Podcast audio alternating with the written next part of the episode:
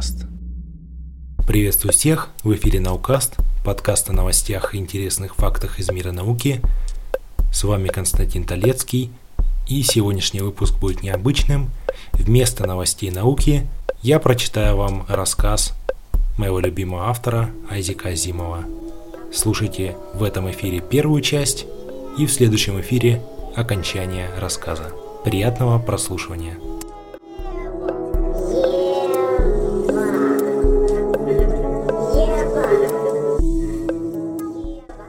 Айзек Азимов. Нечаянная победа. Космический корабль был весь худой. Решето решетом, как говорится. Но так и было задумано. В сущности, в том-то и заключалась вся штука. И разумеется, во время полета с Ганимеда на Юпитер корабль оказался битком набитым чистейшим космическим вакуумом. А поскольку на корабле не было никаких обогревательных устройств, этот космический вакуум имел нормальную для него температуру, какую-то долю градуса выше абсолютного нуля – и это тоже соответствовало замыслу. Такие пустяки, как отсутствие тепла и воздуха на этом космическом корабле, ни у кого не вызывали раздражения. Первые порции сильно разреженной атмосферы Юпитера стали проникать в корабль в нескольких тысячах миль от поверхности планеты. Это был чистый водород.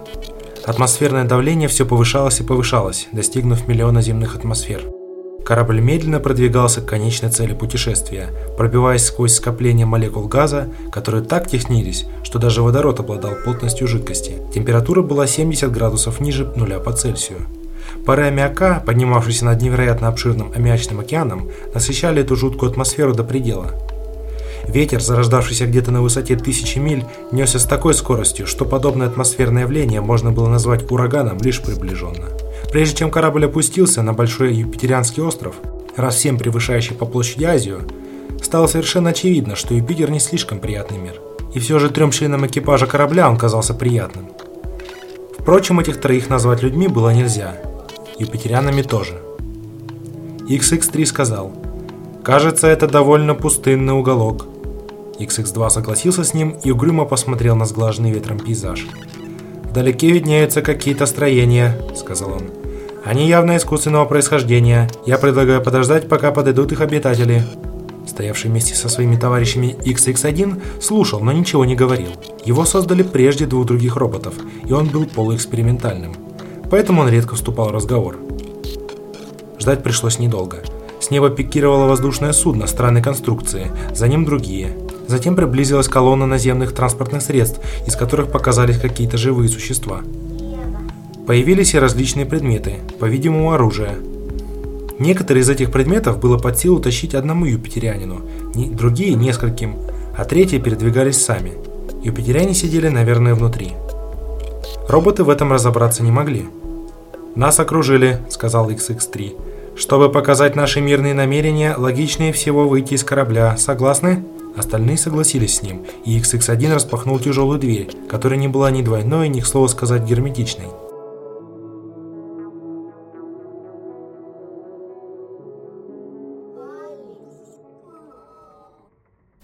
Появление роботов вызвало суматоху среди юпитериан. Они что-то сделали с самым большим из доставленных кораблю предметов, и XX-3 почувствовал, как на внешнем слое его бериллиевого иридиевого бронзового тела поднимается температура. Он посмотрел на XX-2. «Чувствуешь? Наверное, они направили на нас поток тепловой энергии». «Но почему?» – удивился XX-2. «Это определенно какой-то тепловой луч. Посмотри сюда». Один из лучей отклонился в сторону и упал на сверкающий ручеек чистого аммиака, который тотчас бурно закипел. XX3 повернулся к XX1. «Первый, возьми-ка это на заметку». «Разумеется, возьму». Именно на долю XX1 выпала секретарская работа, и он делал заметки, просто заполняя ячейки своей памяти. «Максимальная температура луча равна 30 градусам выше нуля по Цельсию», добавил первый. «Может, попытаемся связаться с ними?» – перебил его второй. «Напрасная трата времени», – сказал третий. «Очень немногие юпитериане знают радиокод, при помощи которого осуществлялась связь между Юпитером и Ганимедом. Впрочем, они могут послать за специалистом, чтобы установить контакт. А пока понаблюдаем за ними, сознаюсь, я не понимаю их действий». Тепловое излучение прекратилось, а юпитеряне подтащили и пустили в ход другое оружие.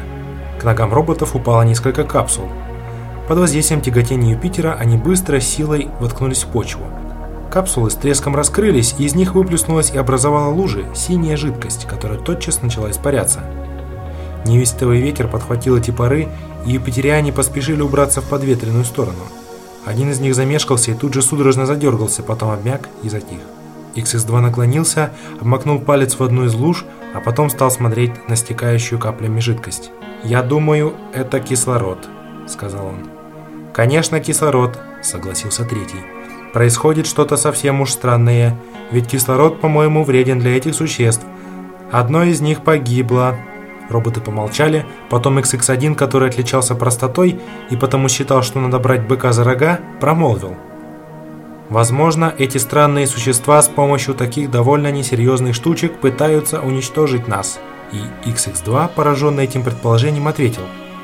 «Знаешь, первый, по-моему, ты прав, ведь и хозяева-люди говорили нам, что эпитериане хотят уничтожить все человечество, а существа настолько обезумевшие от злобы, что вынашивают мысль, как бы навредить человеку...» Голос второго при этих словах задрожал. «Тем более могут попытаться уничтожить нас. «Стыдно иметь такой несносный характер», — сказал XX1. «Бедняги». «По-моему, это очень печально», — согласился второй. «Давайте вернемся на корабль, мы уже достаточно насмотрелись». Забравшись в корабль, они принялись ждать. Как сказал XX3, Юпитер обширная планета, эксперта по радиокоду могут искать еще долго. Впрочем, терпение роботам не надо было занимать, и в самом деле Юпитер по показаниям хронометра трижды обернулся вокруг своей оси, прежде чем прибыл эксперт. Ни восходов солнца, ни закатов, разумеется, не было. 3000 миль плотной, как жидкость атмосферы, окутывали планету кромешной тьмой, и дня от ночи никто отличить не мог. Впрочем, ни для роботов, ни для эпитериан видимое световое излучение не играло никакой роли. Зрение их было устроено по другому принципу. Все эти 30 часов юпитериане продолжали обсуждать корабль. Они вели наступление терпеливо, упорно, безжалостно. Об этом робот XX1 сделал немало пометок в своей памяти. Епитеряне применяли все новое и новое оружие, а роботы, внимательно следя за всеми атаками, каждый раз анализировали его. Хозяева-люди мастерили прочные вещи. 15 лет ушло на конструирование корабля и роботов, и сущность их можно было выразить одним словом – мощь. Бесполезно было стараться уничтожить их. Ни корабль, ни роботы не уступали друг другу. «Мне кажется, им мешает атмосфера», – сказал третий. Они не могут использовать атомный заряд, так как в этой густой атмосфере рискуют подорваться сами. «И взрывчатку применить они тоже не могут», — сказал второй. «И это хорошо. Нас бы они, конечно, не повредили, но тряхнуло бы здорово». О взрывчатых веществах не может быть и речи. Взрыва без мгновенного расширения газов не бывает, а газ просто не может увеличиться в объеме в этой атмосфере. «Очень хорошая атмосфера», – пробормотал первый. «Мне она нравится. Эти слова прозвучали вполне естественно. Роботов серии XX и создавали для такой атмосферы. По своему облику они ни капельки не напоминали людей. Они были приземистыми и широкими. Центр тяжести у них находился менее чем в футе от поверхности Земли. У них было по 6 ног, коротких и толстых, рассчитанных на многотонную нагрузку, в условиях, когда тяготение превышает земное в 2,5 раза. Чтобы компенсировать избыток веса, роботов наделили реакцией, которая намного превосходила необходимую на Земле. Кроме того, они были сделаны из бериллиевого и иридиевого бронзового сплава, не поддающегося никакой коррозии. Против этого сплава было бесполезно любое известное оружие, кроме атомного мощностью в 1000 мегатонн. Ожидая специалиста по радиокоду, роботы были заняты тем, что довольно неуверенно старались хоть как-нибудь описать внешность юпитериан. XX1 отметила наличие у них щупалец и круговой симметрии тела. И на этом остановился. Второй и третий старались помочь ему изо всех сил, но тоже безрезультатно. «Нельзя описать что-либо», — заявил наконец третий. «Ни с чем не сравнивая. Подобных существ я никогда не видел». К этому времени юпитериане перестали пробовать на пришельцах свое оружие. Роботы выглянули из корабля. Группа юпитериан продвигалась вперед какими-то странными бросками. Роботы вышли навстречу.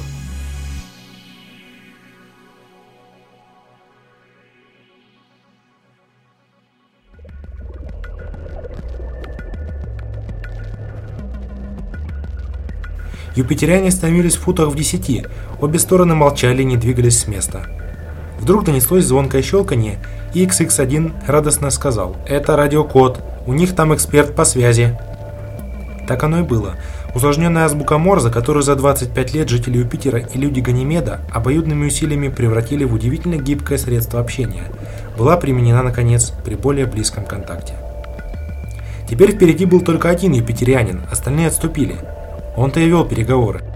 «Откуда вы?» – прощелкал он. XX3, как наиболее умственно развитый, стал говорить от имени группы роботов. «Мы из Ганимеда, спутника Юпитера. Что вам нужно?» – продолжал юпитерианин. «Нам нужна информация. Мы прибыли сюда, чтобы изучить ваш мир и доставить обратно полученные сведения. Если бы вы помогли нам, вы должны быть уничтожены!» Перебил его своим щелканием юпитерианин. XX3 помолчал и задумчиво сказал своим товарищам. Хозяева люди говорили, что они будут стоять именно на такой позиции. Они очень странные. Перейдя на щелканье, он просто спросил. Почему уничтожены? Юпитерянин, очевидно, счел ниже своего достоинства отвечать на подобные вопросы. Если вы покинете Юпитер в течение суток, мы пощадим вас, пока не выйдем за пределы нашей атмосферы и уничтожим антиюпитерианский сброд, засевший на Ганимеде. Мне хотелось бы указать на то, сказал третий, что мы, живущие на Ганимеде и внутренних планетах, согласно нашей астрономии, перебил его Екатерянин, существует только Солнце и четыре наших спутника. Никаких внутренних планет нет. Третий устал спорить. Ладно, пусть будет так. Мы, живущие на Ганимеде, не имеем никаких притязаний на Юпитер. Мы предлагаем дружбу. 25 лет вы общались с помощью радиокода с людьми Ганимеда. Разве есть какая-нибудь причина для внезапного объявления войны? 25 лет, последовал холодный ответ. Мы считали жителей Ганимеда юпитерианами. Когда мы узнали, что это не так, что мы общались с низшими животными, как с разумными, по юпитерианским понятиям, существами, мы решили принять меры, чтобы смыть этот позор. Беседа на этом кончилась. Роботы вернулись на корабль. «Плохи дела», – задумчиво сказал XX-2. «Все идет так, как говорили хозяева люди. У юпитериан крайне развит комплекс превосходства, осложненный абсолютной нетерпимостью ко всему, что затрагивает этот комплекс. «Нетерпимость», — заметил третий, — «это естественное следствие комплекса. Беда в том, что их нетерпимость зубаста. У них есть оружие, и их наука достигла значительных успехов». «Теперь я не удивляюсь», — горячо сказал XX1, — «что нам дано особое указание не подчиняться распоряжениям юпитериан». Это ужасные, нетерпимые псевдовысшие существа. И верный робот страстно добавил. Ни один хозяин-человек никогда не будет так себя вести. Это верно, но к делу не относится, сказал третий. Хозяевам людям грозит страшная опасность. Юпитер – гигантская планета, у здешних жителей колоссальные ресурсы. Юпитеряне по численности в сотню раз превосходят людей всей земной сферы влияния. Если они когда-нибудь создадут силовое поле такой мощности, что оно послужит оболочкой космического корабля, то они легко покорят всю Солнечную систему. Вопрос в том, как далеко они продвинулись в этом направлении, каковое оружие у них есть, какая ведется подготовка и так далее. Наша задача добыть эту информацию. Мне кажется, надо всего лишь подождать, добавил третий. В течение 20 часов они пытались уничтожить нас и не добились никаких результатов. Они, наверное, сделали все, что могли. Комплекс превосходства всегда приводит к необходимости спасать свой престиж, и доказательством тому служит ультиматум, который они нам предъявили. Они ни за что не позволили бы нам улететь, если бы не могли уничтожить нас. Но если мы не покинем планету, они, разумеется, не признаются в своем бессилии, а скорее сделают вид, что сами пожелали, чтобы мы остались. И снова роботы встретились с юпитерианским экспертом по радиокоду.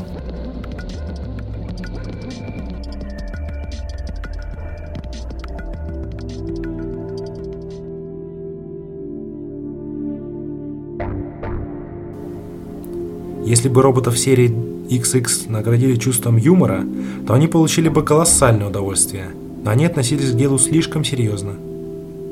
Юпитерянин сказал, «Мы решили позволить вам остаться на очень короткое время, чтобы быть в нашей мощи.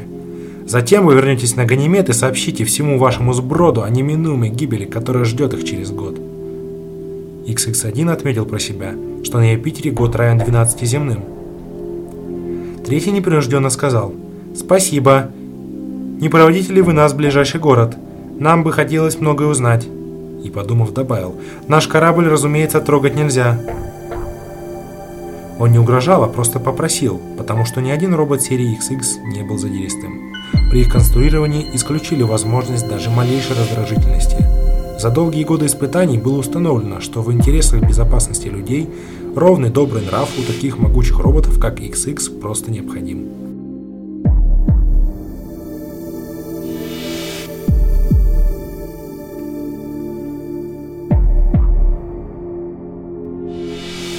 Вы слушали Наукаст. Продолжение рассказа ждите в следующем выпуске. Вся информация о подкасте на сайте наука.ст.